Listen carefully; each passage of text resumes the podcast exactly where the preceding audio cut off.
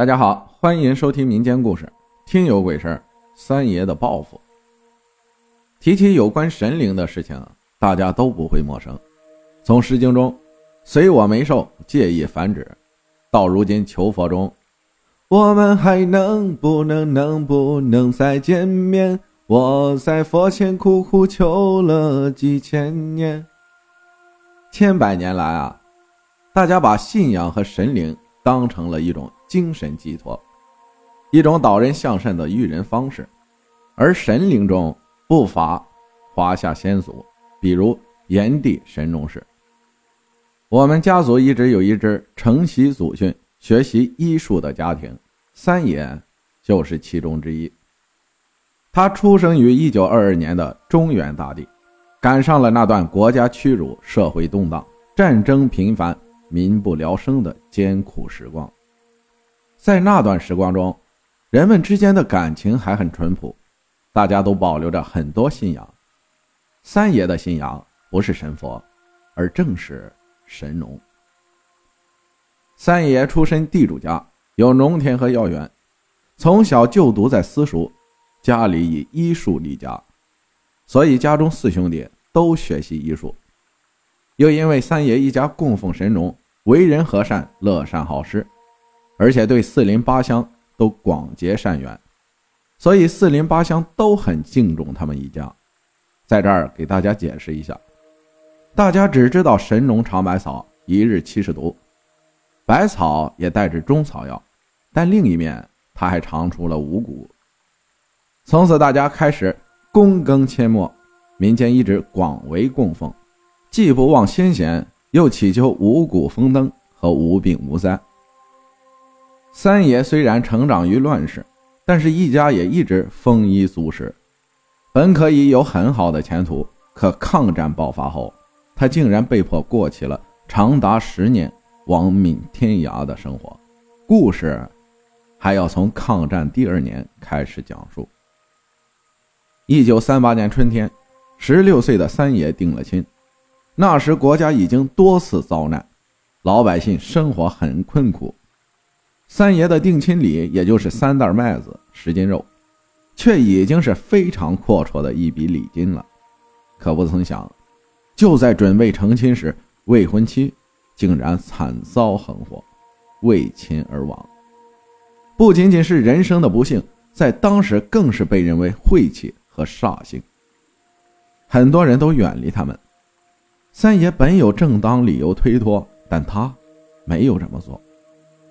尽管他对未婚妻没有感情，却依旧把未婚妻当妻子一样接回家，办了堂红白事儿期间，有个和尚听说此事，直呼善哉，帮三爷超度了亡灵，并收三爷为俗家弟子。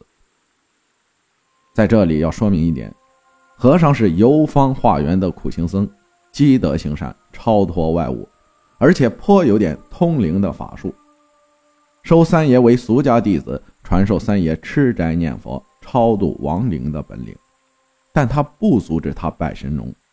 这不得不说，那时佛家和民间的信仰虽不同根源，但还是很能相互包容的。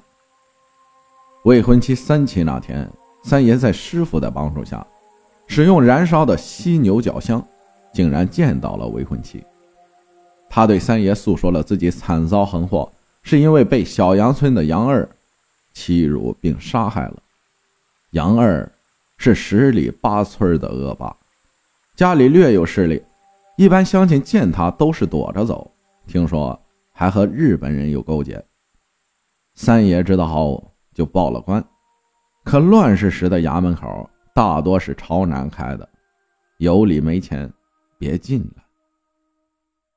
大爷和二爷也都劝说三爷忍气吞声，三爷只好认了，一直和师傅给未婚妻定期做法事。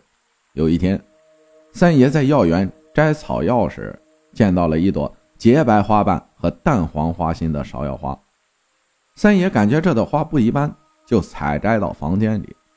晚上竟然见到了一袭黄衣的姑娘，她自称是药仙姑，感动于三爷的。虔诚和真情，受神农指派，给三爷指点迷津。夷狄强犯友，河水绝乱流。二八献鹰犬，西王随军谋。三爷感谢后，急忙记下寄语，找来父亲和哥哥们请教，但没人通晓其意。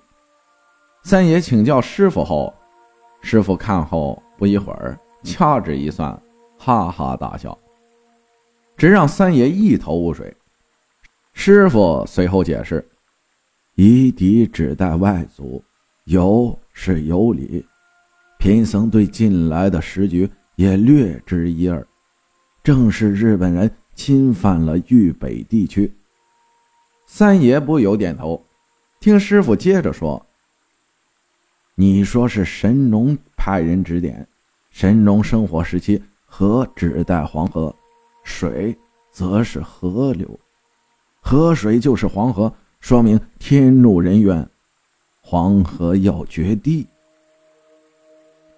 虽然后面的话师傅没有指点。但也让三爷一家大吃一惊，因为自家住在黄河流域，一旦决堤，一定是家破人亡。所以三爷一家立即准备行囊，准备逃难。次日，师傅又来点拨三爷：“二八是二加八，但是二加八等不等于三加七？”三爷说：“当然，这小孩子的算术题。”怎么难得住上过私塾的三爷？师傅又问：“再想想，二八和三七一样吗？”民间用“二八芳龄”形容女孩年轻漂亮，而“三七”则是田七的别称，对治疗创伤很有效果。三爷恍然大悟：“二八是我的年龄，而三七不就是田七？”少于三年和多于七年的田七都是毒药，非但不能救人，反而还容易害人，而不是行家里手，又不好辨认。